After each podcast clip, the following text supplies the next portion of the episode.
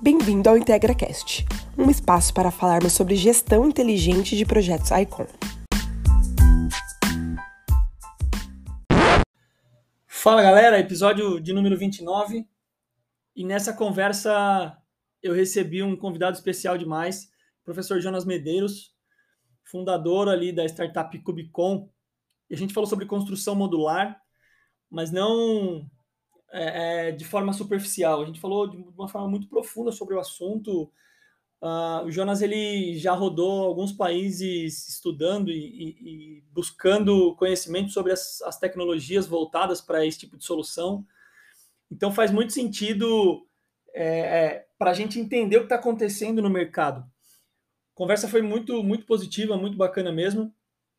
A, a experiência do Jonas é muito vasta e com certeza vai agregar muito é, para o, nosso, o nosso negócio. É isso, mande para a galera que, que, se fizer sentido para você, continue acompanhando o IntegraCast. E é isso, tamo junto.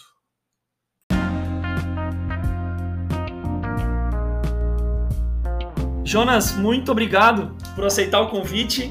Muito obrigado por, por é, é, separar esse tempo para a gente poder bater um papo. Eu já te agradeço, porque sei que é, a agenda do empreendedor nunca é uma agenda tranquila, né?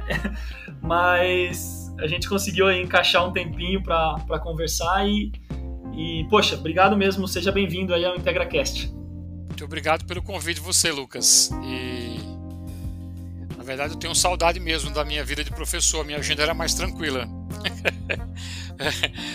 Empreender nesse país não é fácil antes da gente começar a falar do, do assunto propriamente dito, né? Eu tenho muitas perguntas para te fazer. É, até a gente conversava antes e é o primeiro episódio que a gente que eu tenho que eu converso com alguém da, da construção modular, focado na construção modular. Então, pô, tem bastante pergunta para te fazer.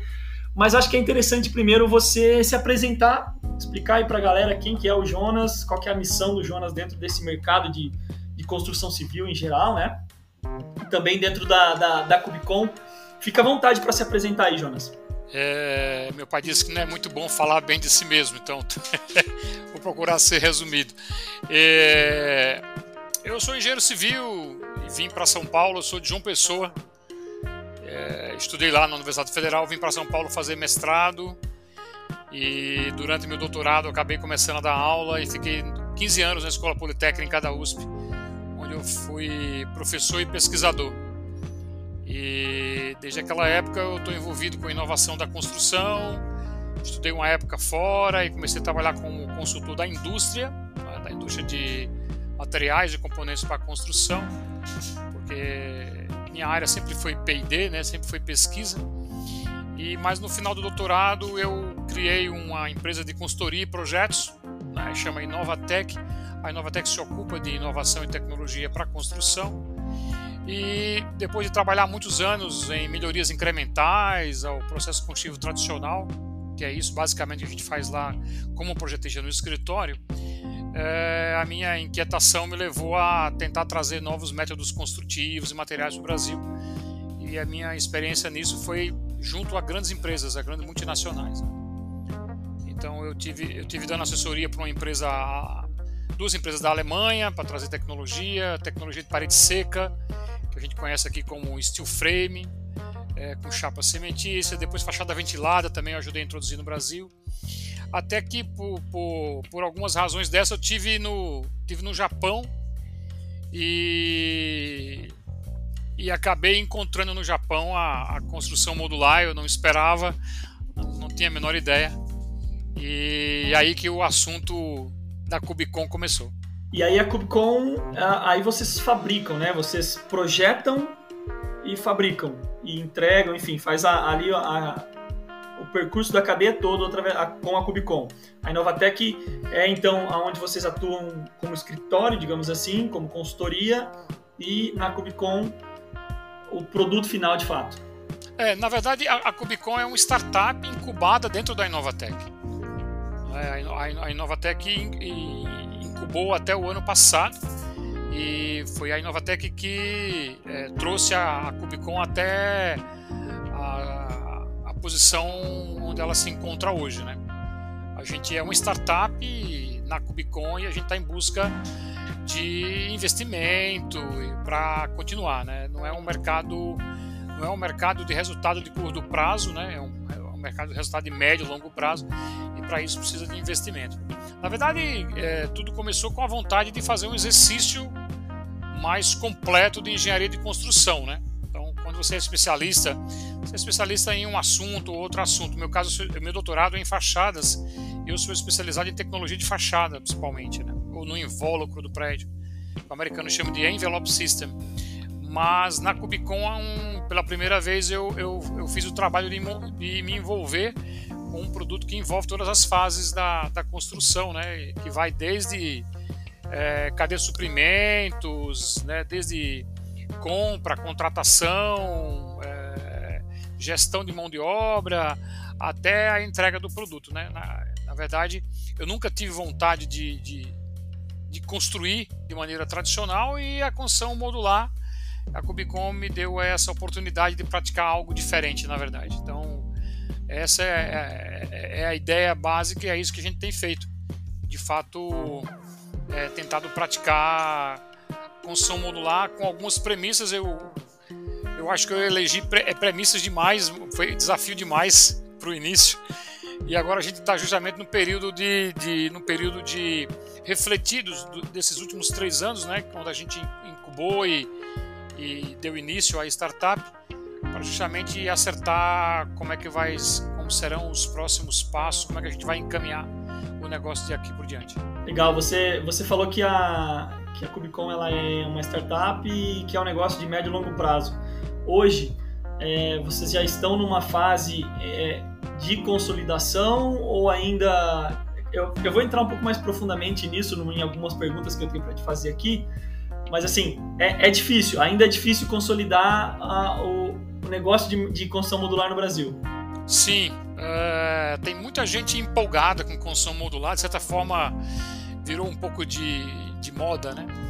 Porque com, ninguém esperava com a pandemia, a construção, a construção dos hospitais, é, utilizando módulos lá em, na China, e aquilo se espalhou pelo mundo inteiro, e depois o Brasil também é, acabou precisando disso, então é, foi, um, foi um exercício interessante é, o que se fez em termos de engenharia, mas é, consolidar negócios na construção modular e fazer fazerem ele, eles, eles darem resultado é, é, financeiros mais do que técnicos, né?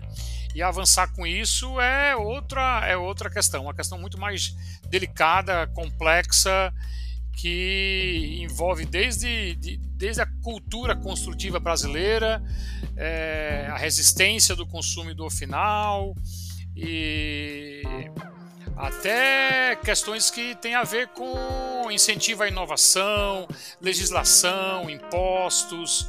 Né? Então tem todo um contexto aí muito complexo para a gente entender como é que isso vai ser no futuro. Então que eu tenho mais feito é analisar os casos de outros países né? e, e, e, na verdade como, como o Japão serviu de inspiração para muitos desses países, né? E ainda, é, e ainda serve de inspiração porque ninguém nem chegou perto de atingir o que o que o mercado japonês é, conseguiu ainda, estou falando de 40, 50 anos atrás, é, já de certa forma já estava consolidado e está todo mundo ainda, na verdade, no, dando os primeiros passos. No Brasil é um bebê que não saiu do berço ainda. Então vai levar um certo tempo para isso, porque esses, essa, essas complexidades, é, esses desafios não são pequenos. É, galera, vai ser um papo muito bacana, pelo que vocês estão vendo aí, né? A gente tem muito conteúdo para trocar aqui. É, fica aí com a gente que vai valer a pena demais.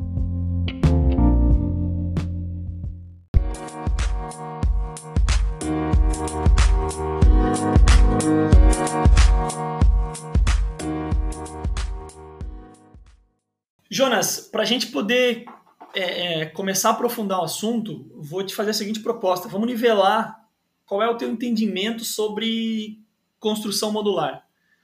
É, isso acabou se diversificando de certa forma, né? e a gente tem desde de grandes, grandes players aí como Tech Verde, Brasil ao Cubo e enfim. É, e aí empresas antigas de que, que, já faziam steel frame, por exemplo, e o que, que você entende por construção modular? Wood frame, steel frame, o que mais? A gente tem várias tecnologias novas, né? É, inclusive, é, depois a gente vai entrar um pouquinho mais, eu queria entender como é que funciona a tecnologia que vocês utilizam na Cubicon, mas o que, que você entende por construção modular? Qual a diferença da construção tradicional? Como é que a gente pode nivelar esse assunto para quem talvez ainda tenha dúvida? Tá bom, vamos lá. Eu, eu estudo bastante, né? Não, não entrei nesse assunto para brincar, não. Eu, quando eu resolvo fazer as coisas, eu vou fundo.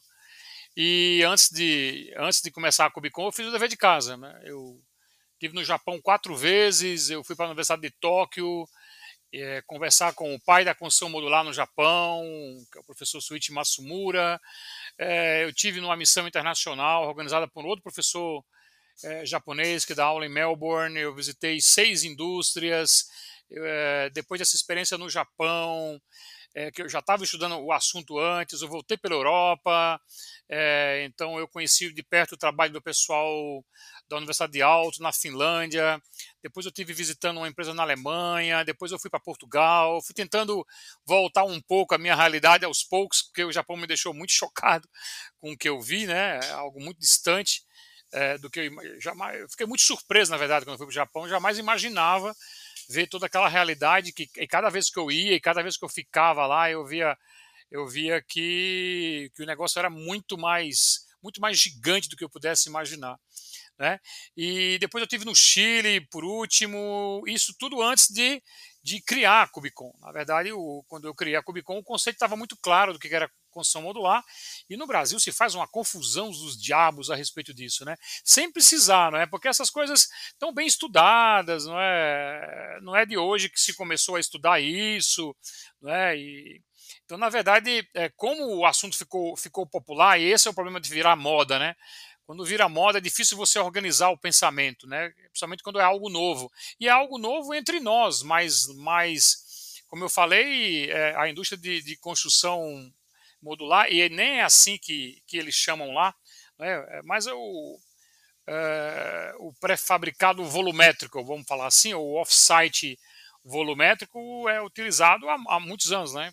já está lá no Japão consolidado desde a década de 70. Né? Na década de 60 ganhou muito apoio do governo e, e foram as indústrias, né? a indústria do aço, e a indústria química que, que acabou é, é, fazendo isso é, crescer no Japão. Na década, na década de 70 já estava consolidado. Isso vem muito, tem, é muito arraigado a essa questão cultural e tem toda uma razão pela qual o Japão chegou logo e, é, nisso daí, ele precisava chegar aí, nisso o governo estava interessado, as indústrias estavam interessadas, o Japão precisava construir mais e mais rápido e melhor, estava ali naquela época de, da, da Toyota é, é, é, crescendo, indo para o mercado americano, criando o sistema Toyota de produção. Então, a, a indústria de, de, construção modular cresceu nessa fase, quando o mundo é, é já, já praticava o pré-fabricado, o painel é, e outros tipos de construção pré-fabricada já, já, já era praticada há muito tempo, né?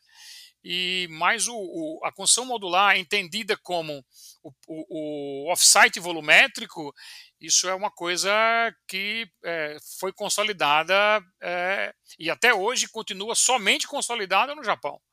Né? Foi por isso que eu fui para lá. E eu entendo, eu entendo que não, tem muito sentido é, é, é chamar qualquer tipo de, de, de estratégia de pré-fabricação de modular porque senão para que ter um termo novo, um, um termo novo para isso, né? Então eu só chamo de consumo modular o offsite volumétrico. Eu não. Se você começar a ler artigos, né, de quem escreve, de quem pesquisa isso é, no mundo inteiro, é, é, é, é isso que é, é, definido e é utilizado essa terminologia que é utilizada pelas pessoas. Agora, o que acontece é que parece que se você como, como a coisa virou moda e parece que você, se o, o que você está fazendo não é modular, parece que você não vai fazer parte do clube, entendeu? Então, quem quem está fazendo é, steel frame fala que está fazendo modular agora, não faz muito sentido. Quem faz um. que daqui a pouco até um galpão pré-fabricado, qualquer coisa vira modular. E, e não é que, que, que existe um, um, um, vamos dizer assim, um, uma terminologia que seja obrigatório a seguir. É que não faz muito sentido criar um termo novo e todo um conhecimento que está em volta nele para ele ser sinônimo de algo que é antigo, que já é convencional, não é? E na verdade quem tentou é, é, mas eu vou te explicar de onde é que veio isso. Isso é bem americano, né? É, na verdade, o, os americanos se preocuparam com um termo, né, e eles são e eles são bons nisso, porque eles acabam é, é, por, por, por, definir o que, o que boa parte do mundo é, chama disso ou daquilo, né?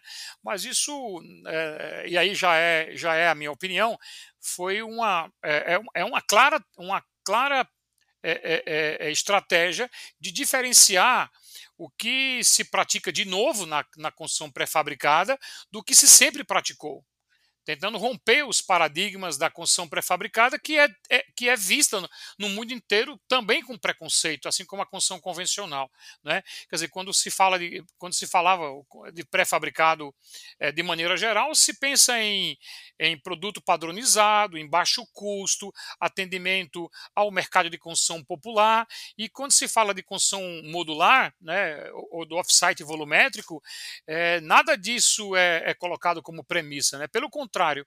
Né? Então a gente está diante do customizado, é, de, de um mercado premium, é, exatamente isso que o japonês faz, e, e prêmio de qualidade e prêmio de preço também. Então, construção modular em geral custa mais cara, é melhor e, e é, é, se tenta é, é, customizar e não padronizar produto, justamente para fugir do pré-fabricado convencional é, é uma quebra de paradigma gigantesca mesmo, né? Que, que se você pegar, a, se você for entrar mais profundamente como, como você fez é, nessa, nessa tua fala, é, mostra que a gente tem um, um, um, problema, entre aspas, mais amplo do que a gente acha que tem, mas ao mesmo tempo também não está difícil de resolver, né? Por que, que você acha que, que que essa diferença, a gente está falando de década de 70, nós estamos falando de 50 anos de diferença de algo que começa a funcionar no Japão para algo que ainda está engatinhando, como você mesmo disse, ainda é um bebê aqui no Brasil. Por que, que você acha que existe essa diferença? Porque o Brasil tem uma questão cultural que trava essas novas entradas, é só isso mesmo, porque isso também acabou virando meio que um clichê, né? Ah, o problema é uma questão cultural. É de fato uma questão cultural, e se é uma questão cultural, o que especificamente, para a gente ser um pouco mais pragmático e entender é, é, na, na prática o, o, o, quais são essas diferenças e quais são os desafios para quem é, está envolvido, tem, tem a mente um pouco aberta, está estudando sobre o assunto, quer, está olhando para o futuro, vamos dizer assim, né? É, é, é, é tem várias maneiras de, de, abordar a resposta aí. Eu estou escrevendo um, um artigo exatamente para responder essa resposta essa pergunta e não é uma resposta fácil nem trivial, porque você pode é, é, interpretar e dar resposta de diversas maneiras. Mas, e, e por isso que é, é, é importante entender a história da, da, da, da, construção modular no Japão, porque lá é onde todas as etapas for, foram transcorridas, não é? E, e, e, e, esse mercado é um mercado é, absolutamente consolidado há muitos anos. Né? Mesmo assim, para você ter uma ideia, o, o, o mercado de, de consumo modular no Japão, entendendo e daqui para frente, né, consumo modular como offsite volumétrico, ele responde somente por 20% do mercado de casas é, unifamiliares no Japão. Ninguém faz prédio modular no Japão é, e, e, o mercado de, de, que eles chamam de multifamily, né, que é o mercado de, de onde, onde você tem é, prédios de apartamento é, é, é, é ainda relativamente pequeno e, e, realmente o que é consolidado é, é o mercado de casas. É, foi esse o caminho que a construção modular tomou no Japão. Não necessariamente é, é, é esse o caminho que nós vamos tomar, outros países vão vão, vão tomar. Mas a gente tem muito mais entraves né, para fazer as coisas funcionarem aqui. Né? Então, como eu comentei, é, entraves que vão desde a, a própria a maneira como o mercado se organiza, é, como as entidades funcionam, como, é, como o incentivo à inovação. Não é? é a construção modular aconteceu no Japão porque o governo quis, as empresas, né, as grandes empresas é, quiseram, é, a sociedade comprou a ideia, é, o japonês é altamente eficiente naquilo que faz e quando se determina a, a, a, a um objetivo, as coisas de fato acontecem. Né? Por isso que eles cresceram tão rápido, né? E, e, e, e, fizeram isso e, leva tempo, como eu falei, para isso amadurecer, né? Então, se você né, começou há, 20, 30 anos atrás e colocou muito é, foco e foco de, de, todos os lados, a coisa começa a acontecer. Aqui no Brasil é mais é, é, tem muito entrave e, e, e, todo tipo de dificuldade. E, não precisa é, é, discutir construção modular, basta ficar em outros assuntos muito, muito pequenos. Eu, eu sou projetista, né? Na Inovatec a gente já fez 1.400, agora está completando projetos em 22 anos. Se você me perguntar, Jonas, quantos prédios você projetou com fachada pré-fabricada? Eu conto na palma da mão. Eu sou especialista em fachada. Se eu pudesse, todos seriam pré-fabricados. Né? Mas dos 1.400, uma meia dúzia. Não passou disso com fachada pré-fabricada. Você perguntar para mim, você projeta é, alvenaria e revestimento de argamassa, chapisco e reboco, com cerâmica colada, com pintura até hoje? Não, não só projeto, como 95% do meu trabalho é esse. Né? É, se você perguntar onde é que você projeta drywall, eu projeto drywall basicamente para o hospital. A gente faz muitos projetos de hospitais e os, os, hospitais hoje são todos de drywall, ninguém nem imagina fazer um hospital com alvenaria. Mas se, se você passa para o mercado de edifício residencial, 99% do que eu faço é alvenaria. Né? Ora, se no edifício a gente está assim, por que você acha que do dia para a noite vai todo mundo sair construindo módulo por aí? Não vai, esse é um mercado pequeno, no Japão está há 60 anos fazendo, e para o mercado de casas, né, é, é, é é, unifamiliar, residência unifamiliar, só tem 20% do mercado, tem outros, outros tipos de construção. Então, a gente precisa é, é, parar de ser menos empolgado com, as, com o modismo, com as coisas que surgem e ter capacidade de crítica de analisar isso, né? E, e, e não achar porque deu certo lá fora, porque funcionou para o hospital rápido que foi feito, que vai dominar vários segmentos. Cada segmento tem suas, tem suas características, suas propriedades. Se você for ver o que a Brasil Cubo está fazendo agora, já não é o que fazia na época dos hospitais, né? Se você for considerar que o que eles que, que, a, que a construção modular é, é off-site volumétrica, como a maioria dos autores clássicos e, e atuais no mundo é, é, é, é definem, é, eles estão fazendo várias obras que não utilizam módulo e,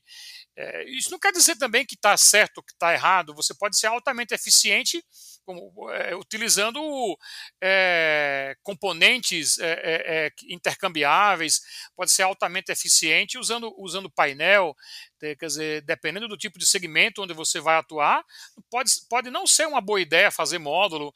É, vou dar só um exemplo para fechar.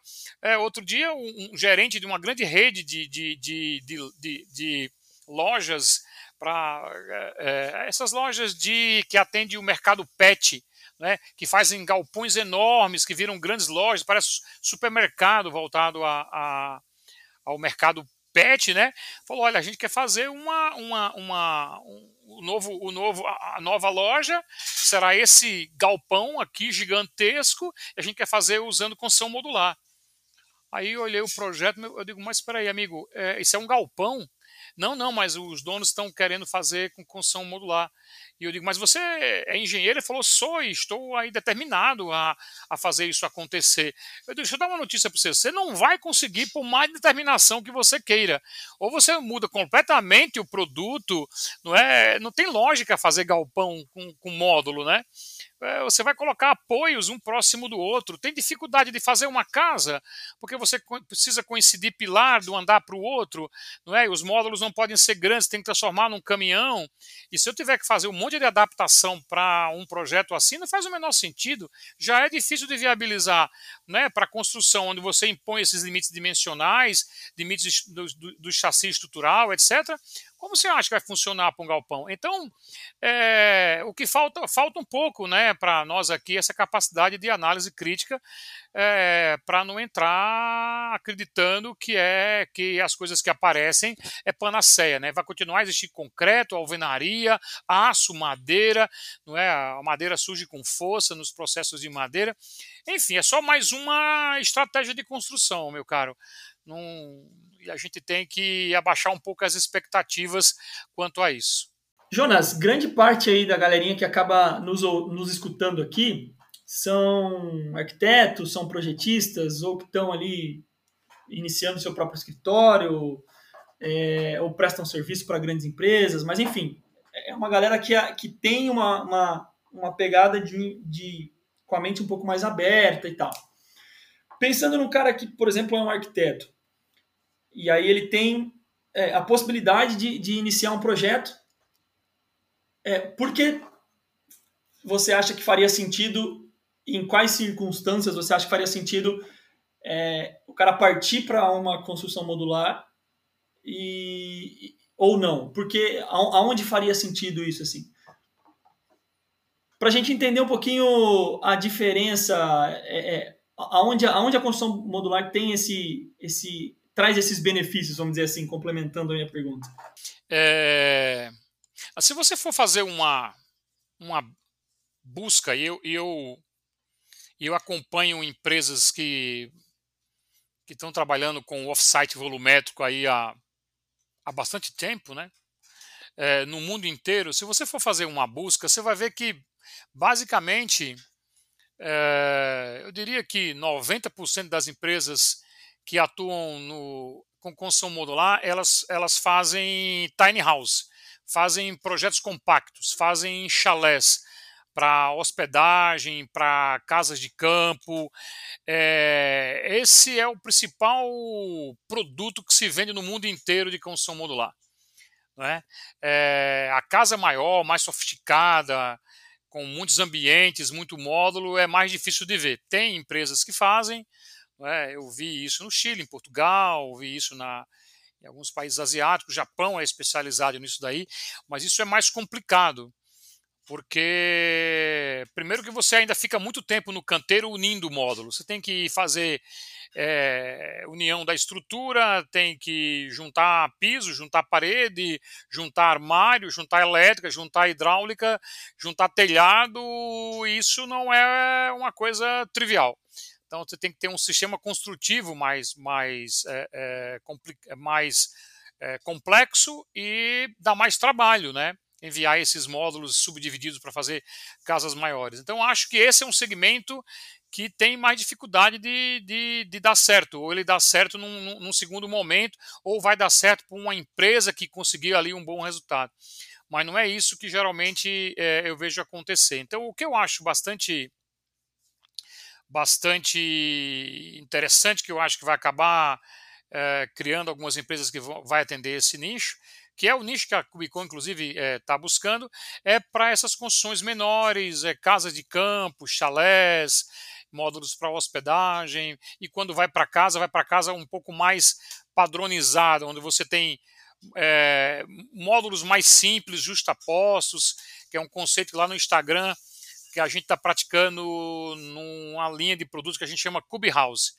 Né? Então, o que é a Cube House? A Cube House, a gente tentou, é, vamos dizer assim, padronizar o customizável, não é?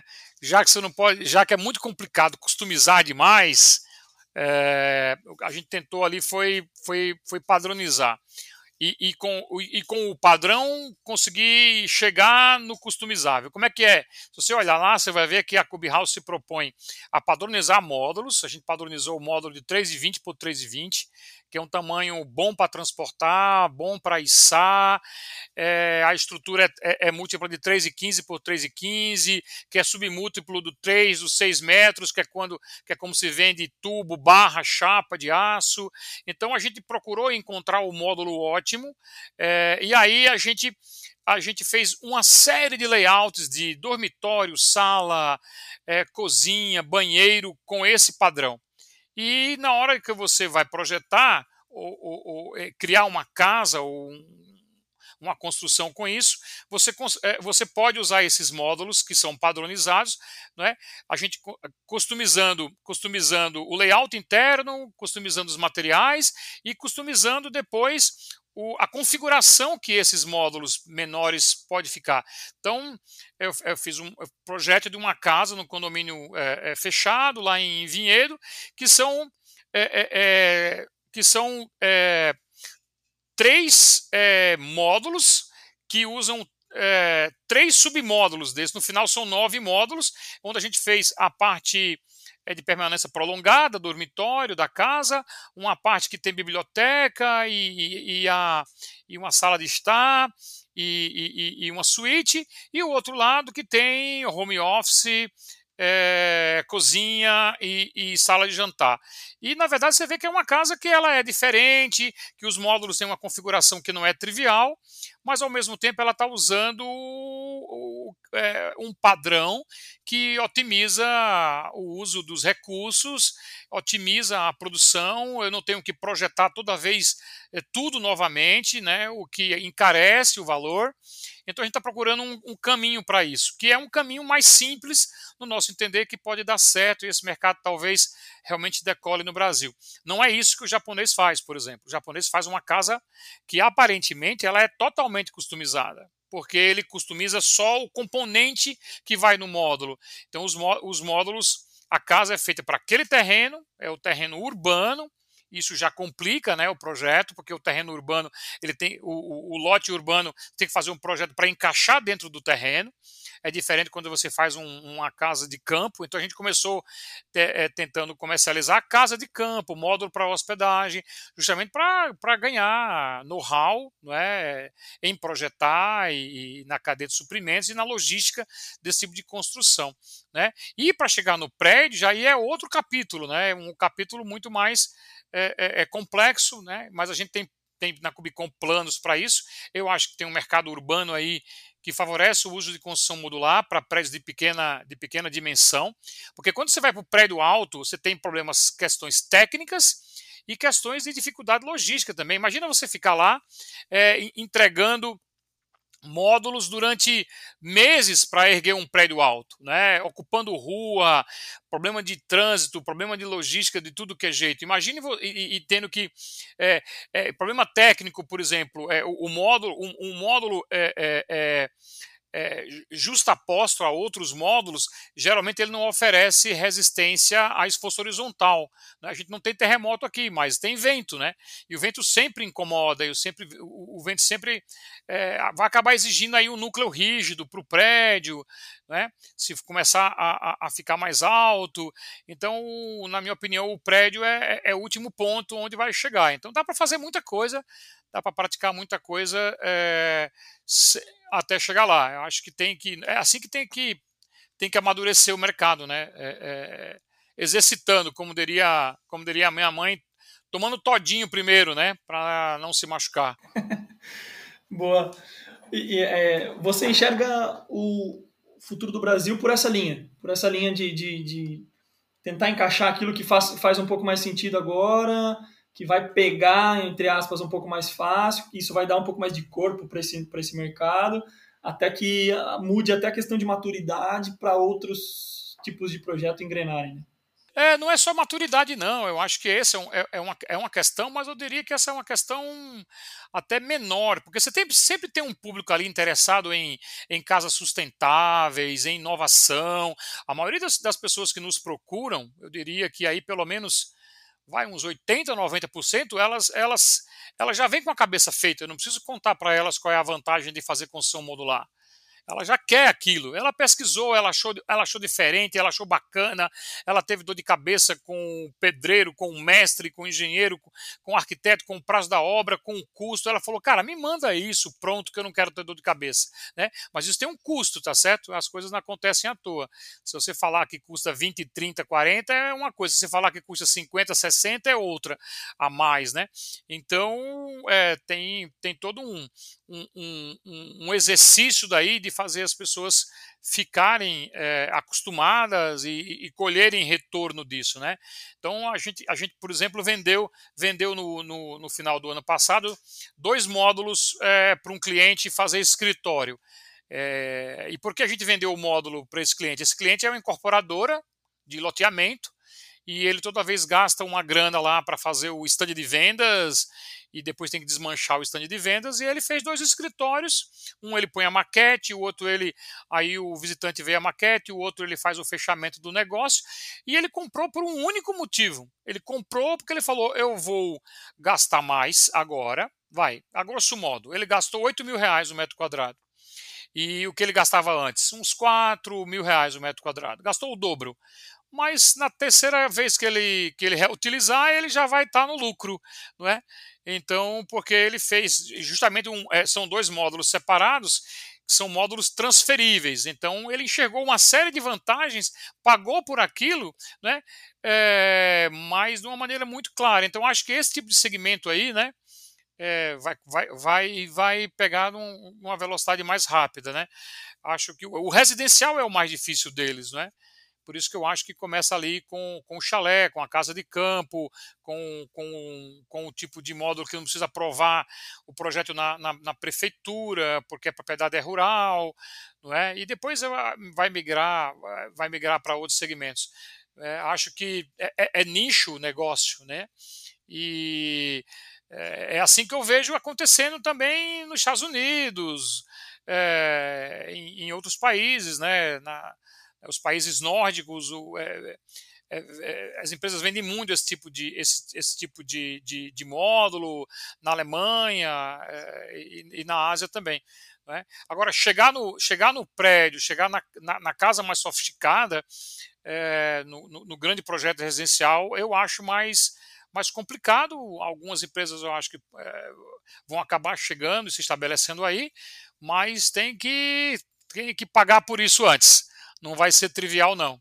Perfeito, não, faz, faz total sentido. Eu, eu tive, tive é, acabei conhecendo lá em Florianópolis uma, uma escola que foi feita em, em, em, módulos, bem interessante também. A parte de hospitais, eu acho que é uma coisa que, que acabou se destacando também bastante nesse período, né, principalmente nesse período de pandemia.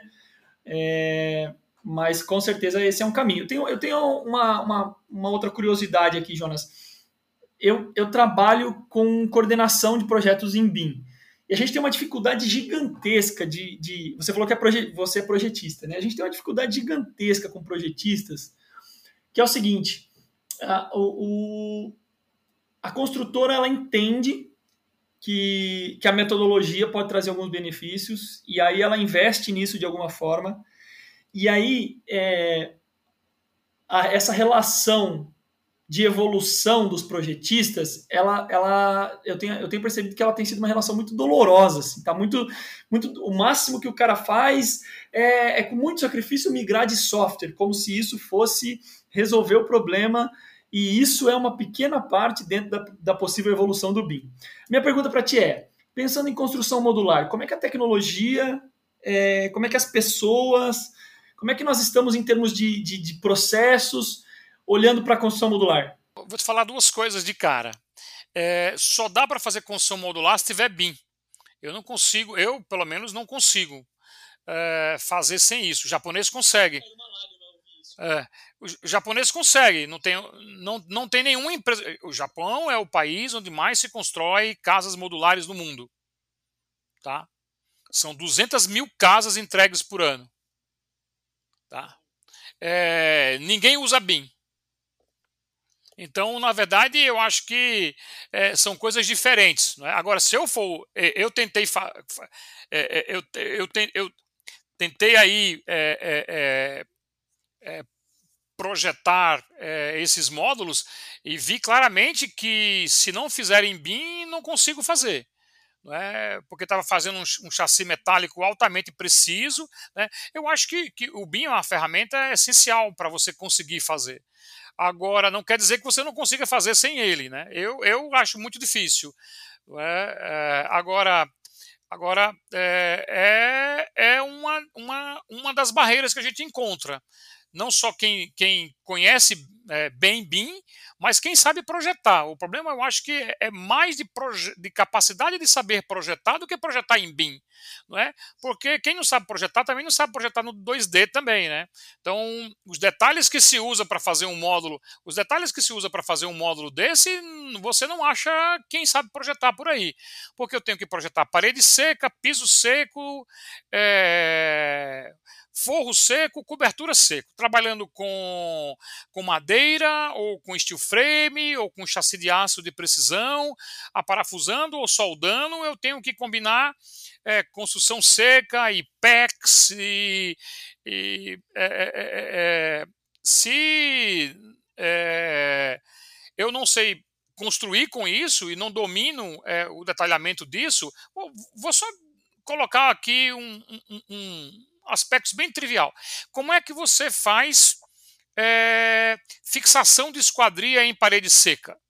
Será que os, os, quem vende esquadria, os perfis de esquadria, o jeito que fixa esquadria de alumínio ou PVC, é, já é adequado a, a, a você fixa, a fazer fixação e, e, integrar a esquadria às, às paredes secas, de modo geral?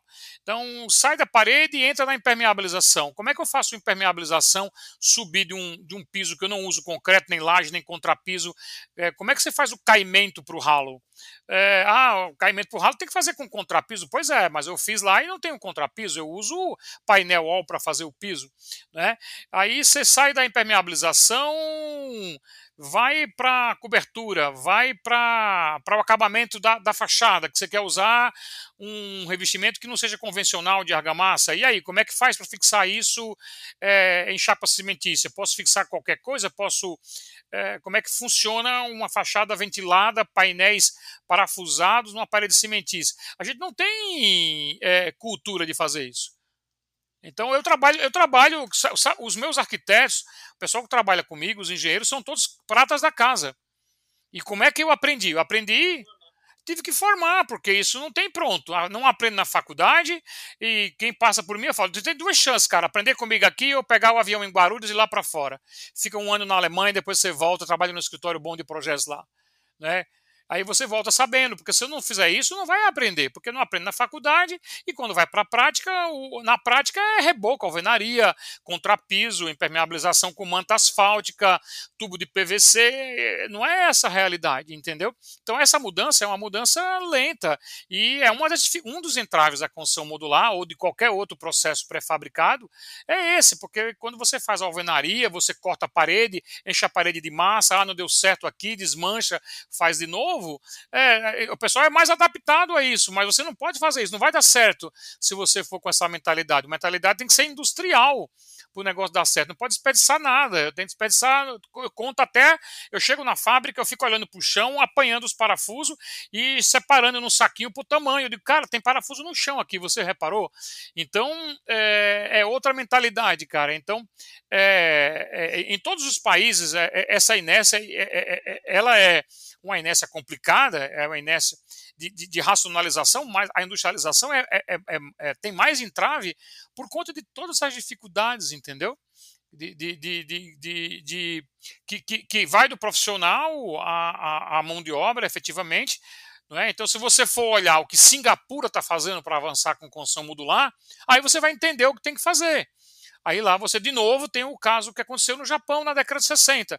Você tem o governo incentivando, é, dando isenção, incentivando inovação, trabalhando junto com as universidades, é, trazendo grandes empresas que têm capacidade de produzir, é, unindo a indústria às construtoras. Em geral, essas inovações não são. Outro dia alguém comentou, eu nem tive tempo de responder lá no LinkedIn é, não, porque as construtoras têm uma inércia enorme, por isso que não sai do canto. Eu digo, onde você viu que as construtoras mudaram a construção? Me conta, que eu tô para ver. Não é? Quem muda a construção no Japão foi a indústria automobilística. Foi, foi, pegou, a, a, a construção pré-fabricada modular no Japão pegou carona no crescimento da, do sistema Toyota de produção que a Toyota levou, que a Mitsubishi levou, que a Nissan levou, e pegou carona nisso, senão nunca tinha chegado onde está. Né? Então, é, o dever de casa é, é, mais trabalhoso, mais, mais delicado. Eu acho que o melhor caso hoje, em andamento, para se analisar o que está acontecendo, é, mas também um caso muito particular, porque os países são particulares, é o caso de Singapura, e é realmente incrível que eles estão avançando por lá. Né? Eu acho que é, que é importante você analisar esse, é, essas outras situações de outros países para você, não porque você vai usar a mesma receita aqui, mas você para você criar essa capacidade de análise crítica, o que é que deu certo lá, por que deu certo, o que como é que a gente consegue adaptar a nossa situação, né? Porque para tirar é, o brasileiro tem uma mania terrível de querer inventar a roda, né? E a roda já está inventada, né? Então é mais fácil você entender o que levou o cara a inventar a roda lá fora e tentar adaptar aqui para não andar tão quadrado. Jonas, bom demais o nosso papo, bom demais mesmo. Que, que massa passar esse tempo ouvindo um cara com tanta bagagem assim. É, poxa, mais uma vez, muito obrigado por, por aceitar o, o convite mesmo de, de, de, um, de um desconhecido aí para bater papo sobre sobre esses, essas coisas. É, espero que em algum momento. Eu dei uma olhada antes no que você fez. ah, é um bom sinal, então, um bom sinal. Então, show, show de bola, fico feliz. Não, e bacana mesmo, Lucas. Eu acho que você é, a gente precisa de pessoas assim é, que, que é, espalham conhecimento, que divulguem. E acho que a gente faz isso de uma maneira ainda muito incipiente no Brasil e espero que você tenha sucesso aí no que você está fazendo e conte comigo quando você precisar. Show de bola. Com certeza, com certeza eu vou te incomodar bastante. se o pessoal, o pessoal quiser conhecer, é, se quiser ver como é que a gente faz o projeto lá em BIM, é, tanto na Inovatec quanto na Cubicon. Tudo que eu fiz na Cubicon até agora foi 100% em BIM, com, com a equipe interna. Projetou, projetou o módulo inteiro, do chassi ao acabamento, todo em BIM. Eu não vou mentir para você, na hora que foi para detalhar ali, no, no tamanho do parafuso, na arruela, o pessoal sofreu demais no BIM. Eu digo, mano, esquece isso, pelo amor de Deus, não vai sair nunca. Dá uma paradinha, faz isso para mim no CAD aqui. Aí eu fiz um, eu faço tudo no milimetrado, eu gosto de detalhar no milimetrado, na mão, eu acho que é muito bom exercitar esse, esse detalhamento assim. E daí, como o pessoal também tem dificuldade de, de, de fazer o detalhe, eu, eu, eu, eu, faço o detalhe na, na mão, ali no milimetrado, em escala, com a minha canetinha colorida, e o pessoal vai para o CAD e coloca isso em 2D. Mas se você vai, se você for, for lá, você vai ver, tem um caderno em BIM, todinho projetado ali, todo, todo integrado no BIM, mas tem umas folhinhas no final ali de detalhamento que é foi da mão pro CAD, não vou mentir. Tá certo, tá certo. Essa é a parte mais importante, né? O BIM não é um fim em si mesmo, né? O, o fim em si mesmo é esse produto de qualidade que você está entregando e isso que é legal. E, e também ver que é uma pessoa com essa experiência, com essa vivência, está entendendo que a metodologia realmente funciona, apesar dos desafios, e, e, é isso, a gente vai evoluindo, né? Tendo essa troca, a gente vai evoluindo. Com certeza vou continuar acompanhando vocês. Até se você quiser deixar, falar aí suas redes sociais, para o pessoal que quiser acompanhar aí a Inovatec, acompanhar a Cubicon, é, suas redes, fique à vontade. Eu sou geração velha, eu não, eu não consigo misturar negócio com com, o meu lado pessoal, então as redes sociais são todas dos negócios, né? Então, para o caso da Cubicon, a gente está lá no Instagram como cubicon.com.br, é, tá assim também no, no YouTube, é, no Facebook e no LinkedIn. E, e onde eu é, individualmente publico algumas coisas de vez em quando é, é no LinkedIn, né? e aí basta buscar pelo pelo meu nome, que vai acabar encontrando Jonas Medeiros, da Inovatec. É isso. Muito obrigado mais uma vez, Jonas. Valeu mesmo, um grande abraço. E é isso, a gente se tromba em mais algum bate-papo aí Valeu, pela frente. Cara, um abração para você.